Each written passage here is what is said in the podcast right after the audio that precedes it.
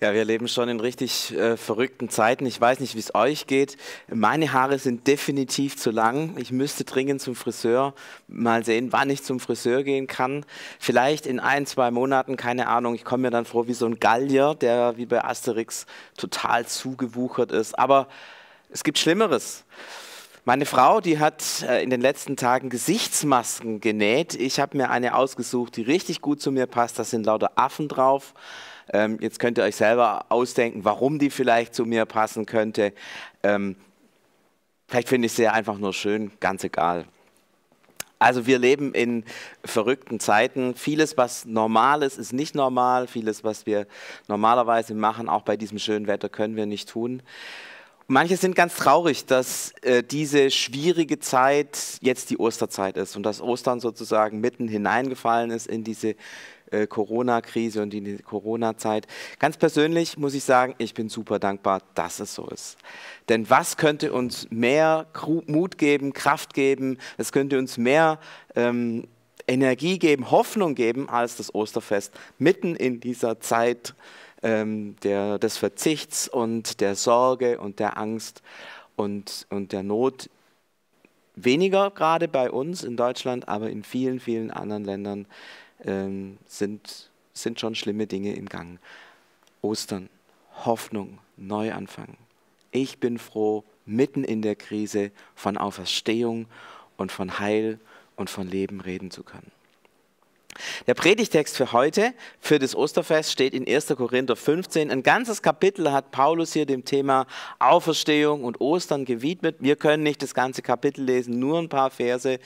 Wir beginnen mal ab Vers 12 und lesen dann bis Vers 22 weiter. Ihr könnt gerne einfach mitlesen. Nun lautet die Verkündigung, Christus wurde vom Tod auferweckt. Wie können dann einige von euch sagen, es gibt keine Auferstehung der Toten?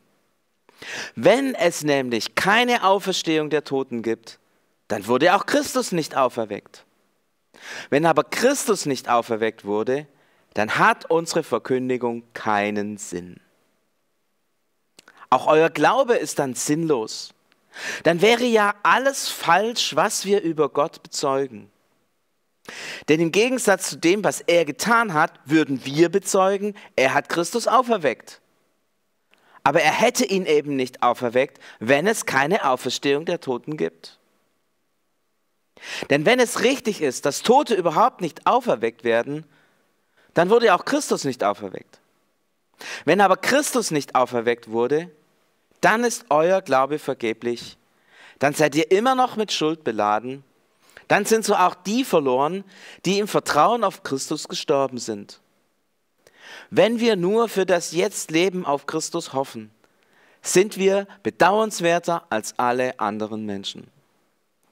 Aber jetzt ist Christus aber vom Tod auferweckt worden, und zwar als erster der Verstorbenen. Denn ein Mensch hat den Tod gebracht. Deshalb bringt ein Mensch auch die Auferstehung der Toten. Weil wir mit Adam verbunden sind, müssen wir alle sterben. Aber genauso werden wir alle lebendig gemacht, weil wir mit Christus verbunden sind. In dem Text geht Paulus darauf ein, dass Auferstehung der Toten ein reales Erlebnis, ein reales Ereignis ist ich bin darüber richtig froh, dass tatsächlich christlicher Glaube nicht irgendwie nur Emotion ist oder nur eine Philosophie oder nur eine innere Überzeugung von irgendwas oder eine Lehre oder ein Dogma, an das alle irgendwie glauben müssen, sondern dass im Grunde der christliche Glauben auf diesem Ereignis fußt, dass Jesus von den Toten auferstanden ist. Das ist sozusagen der harte Grund des christlichen Glaubens, dieses historische Ereignis. Ich bin froh, dass, dass damit auch das ganze Leben von Jesus in einem ganz klaren Licht steht. Er ist von den Toten auferweckt. Was er getan hat, was er gesagt hat, ist wahr, ist von Gott sozusagen dreimal unterstrichen. Das ist wahr. Wir können es annehmen und glauben. Aber zugleich, wenn wir sagen, Jesus ist auferstanden, das ist ein historisches Ereignis, liefern wir uns und liefert sich Jesus damit natürlich auch vielfältigen Schwierigkeiten aus. Historische Ereignisse lassen sich nicht beweisen. Kein Mensch kann beweisen, ob Cäsar je gelebt hat. Jetzt könnt ihr sagen, naja, es steht ja irgendwo geschrieben. Ja klar, man kann auch über König Arthur schreiben, da steht auch viel geschrieben. Ich glaube, dass es sogar mehr Fernsehsendungen über König Arthur gibt als über Cäsar. Trotzdem ist ganz klar, Arthur ist eine Sage, eine Legende. Cäsar hat es tatsächlich gegeben oder auch nicht. Was in der Vergangenheit war, ist immer nur wahrscheinlich. Man kann es nicht endgültig beweisen.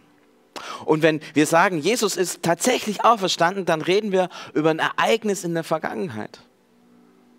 Und solche Ereignisse kann man hinterfragen. Man muss es kritisch prüfen. Und ich bin froh, dass wir im Christentum auch die Tradition haben, tatsächlich diese Ereignisse der Vergangenheit kritisch zu prüfen, denn wir wollen mit unserem ganzen Leben glauben. Wir wollen nicht nur mit unseren Emotionen glauben, sondern wir wollen auch mit unserem Verstand glauben. Wir wollen auch sagen, ja, ich bin überzeugt nach, nach dem, was, was mein Verstand mir sagt, dass das tatsächlich passiert ist. Und es ist interessant, dass unendlich viele Forscher sich dieser Frage auch gestellt haben. Ist Jesus auferstanden und die Quellen untersucht haben und alles Mögliche untersucht haben. Und es ist tatsächlich so, dass es eine ganz hohe Wahrscheinlichkeit gibt, dass Jesus tatsächlich von den Toten auferstanden ist. Selbst Forscher, die mit Glauben, mit Christentum nichts zu tun haben, sagen, dass es eigentlich verrückt ist. Es gibt ein Ereignis in der Geschichte, das eigentlich nicht sein kann und trotzdem passiert ist. Zumindest mit hoher Wahrscheinlichkeit passiert ist eigentlich ein Widerspruch. Es kann nicht sein und es trotzdem passiert. Ein einzigartiges Ereignis. Jesus ist von den Toten auferstanden. Wenn wir bei Paulus lesen, dann will er sagen, es ist kein Ereignis, das einfach nur für sich passiert ist, sondern ein Ereignis, das uns mit hineinnimmt, uns als, als Personen mit hineinnimmt in das, was passiert ist. Vielleicht ein kleines Beispiel, was solche Ereignisse sind, die Menschen mit hineinnehmen. Stellt euch vor, es ist Samstagabend. Äh, normalerweise kommt da ja Bundesliga, aber davor kommt die Ziehung der Lottozahlen. Die kommt trotzdem auch in der Corona-Krise. Und äh, stellt euch vor, ihr sitzt da also bei der Ziehung der Lottozahlen und schaut die an. Vielleicht schaut ihr die so an wie ich, nämlich einfach mal interessant zu gucken, wie dieses Ding sich dreht und was da für Zahlen kommen. Im Grunde eine extrem langweilige Veranstaltung. Stellt euch aber vor, ihr habt Lotto gespielt und ihr sitzt da und merkt, meine Zahl kommt, die erste stimmt, die zweite stimmt, die dritte stimmt, die vierte stimmt. Spätestens jetzt wird die Geschichte langsam interessant. Die fünfte stimmt und dann, dann, dann, wahrscheinlich sitzt ihr gar nicht mehr, rennt da rum und dann fällt die Kugel und sie fällt da rein und erst kann man es gar nicht sehen und dann oh, ein Riesenschrei, sechs richtige. Das ist ein Ereignis, das Menschen mitnimmt ein Ereignis des Menschen prägt und zutiefst mit hineinnimmt. Wenn ihr selber im Fernsehen seht, ich habe sechs richtige. Ich persönlich, der ich nicht Lotto gespielt habe und wahrscheinlich auch nicht Lotto spielen werde, kann dazu nur sagen, dieses Ereignis interessiert mich nicht. Paulus sagt, die Auferstehung ist ein Ereignis, das dich und mich, die ganze Welt mit hineinnimmt. Und Jesus hat es auch gesagt, als er mit seinen Jüngern Abendmahl gefeiert hat, da hat er gesagt, ihr bekommt Anteil an meinem Leben. Anteil an meinem Blut, Anteil an meinem Leib. Das bedeutet Anteil an meinem Leben. Ihr bekommt sozusagen Anteil auch an meiner Auferstehung. Ich bin auferstanden und ihr seid mit mir auferstanden. Wir sind mit Christus auferstanden. Das ist die äh, Botschaft von Ostern. Ein inklusives Ereignis, das dich und mich, uns alle mit hineinnimmt. Halten wir mal einen kurzen Moment inne, wie muss sich das eigentlich anfühlen, in Auferstehung mit hineingenommen werden. Manchmal merke ich, das sind so tolle theologische Worte, aber sie, sie, sie kommen uns bei uns emotional nicht mehr an. Haltet mal einen kurzen Moment inne, stellt euch vor, ihr seid mitten in diesem Grab. Der Stein vor, alles ist dunkel. Und dann steht Jesus auf er geht zu diesem Stein und schiebt ihn einfach beiseite. Und er tritt in das Licht des neuen Tages, in das Licht der Morgensonne. Was glaubt ihr, was da für Gefühle und Emotionen in seinem Leben waren? Freude, Kraft, Zuversicht, Lust, das Leben zu gestalten, Lust, dieses Neue in alle Welt hinauszurufen, auszubreiten. So viel Energie, so viel Dynamik, so viel Freude, Leidenschaft, Sehnsucht, es weiterzugeben. Als Jesus aus dem Grab tritt, tritt er wie so eine geladene Batterie oder keine Ahnung, geladene Energie aus dem Grab heraus, um die Welt zu verändern und neu zu gestalten. Und Ostern heißt, mit Jesus auferstanden sein heißt, diese Energie, diese Kraft, diese Zuversicht, diese Hoffnung habe ich in mir. Wenn ich morgens aufstehe, nicht auferstehe, manchmal ist auch eine Auferstehung morgens, aber wenn ich morgens aufstehe, wenn ich an meinen Arbeitsplatz gehe, wenn ich mit Menschen zusammen bin, ich darf in dieser Haltung der Auferstehung hineingehen. Hoffnungsvoll, zuversichtlich, voller Energie und Kraft. Ich darf mit Christus auferstehen, mit Christus als Auferstandener in meinen Alltag hineingehen, in alle Bezüge meines Lebens. Auch mitten hinein in die nächste Nachrichtensendung, die mir nur von Corona und nur von Schwierigkeiten und Arbeitslosigkeit und Wirtschaftskrise und so weiter. Trotzdem, voller Hoffnung darf ich hineingehen, eintreten. Ich bin mit Christus auferstanden.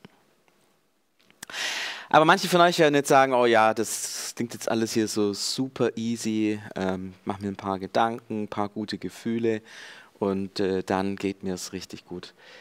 Ich weiß, unsere Gräber, die wir immer wieder haben, sind nicht immer so einfach zu besiegen. Durch ein paar Worte, durch ein paar nette Gedanken, sondern das sind manchmal richtige Festungen. So ein Grab kann eine richtige Festung sein. Wir sind gefangen in unserer Dunkelheit. Vielleicht Traurigkeit und Trauer, Schmerz, Leid, vielleicht eigene Krankheit, eigenes Versagen, eigene Schuld, vielleicht eine Depression, eine psychische Erkrankung, vielleicht einfach Angst, Sorgen, die manchmal über dem Kopf zusammenschlagen und die man nicht mehr aus dem Kopf herauskriegt. Es gibt viele, viele Gründe und viele verschiedene Situationen, warum Menschen in solchen Gefängnissen sitzen. Und wenn dann einer kommt, so wie ich, und eine Predigt hält über Auferstehung, sagt, du darfst rausgehen, fröhlich sein, tatatam, dann kommt das alles nicht an. Im Gegenteil, man spürt noch mehr diese Dunkelheit, noch mehr diesen Druck, noch mehr diesen Frust. Und sagt, ich sitze in meinem Grab und hier kommt nichts an. Als ich darüber nachdachte, ist mir eine Geschichte eingefallen, die wenige Tage vor der Auferstehung passiert ist. Ganz in der Nähe von Jerusalem. Ein guter Freund von Jesus, Lazarus, er war gestorben und Jesus kam zu spät und er lag schon im Grab. Und dieses Grab war wirklich verschlossen.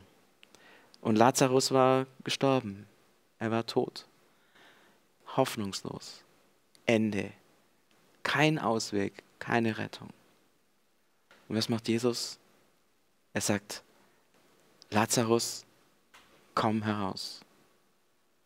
Und in der Bibel wird dann berichtet, nicht wie das Grab aufgemacht wurde, nicht wie der Lazarus und so weiter, sondern einfach, es wird ganz lapidar gesagt, er kam heraus, gefesselt an Händen und Füßen. Hm. Lazarus, komm heraus dieses Wort von Jesus dringt durch alle Gräber, die Festungen geworden sind, hindurch und spricht Menschen frei. Und heute an Ostern, wenn du vielleicht sagst, ich sitze hier in meinem Grab, ich komme nicht raus, Jesus spricht zu dir. Andrea, Franziska, Paul oder Eugen, keine Ahnung, komm heraus. Du komm heraus. Ich sehe dich, ich kenne dich in deinem Grab. Ich weiß, was dich gebunden hat. Ich weiß deine Not, ich weiß deine Krise, ich weiß, ich weiß alles.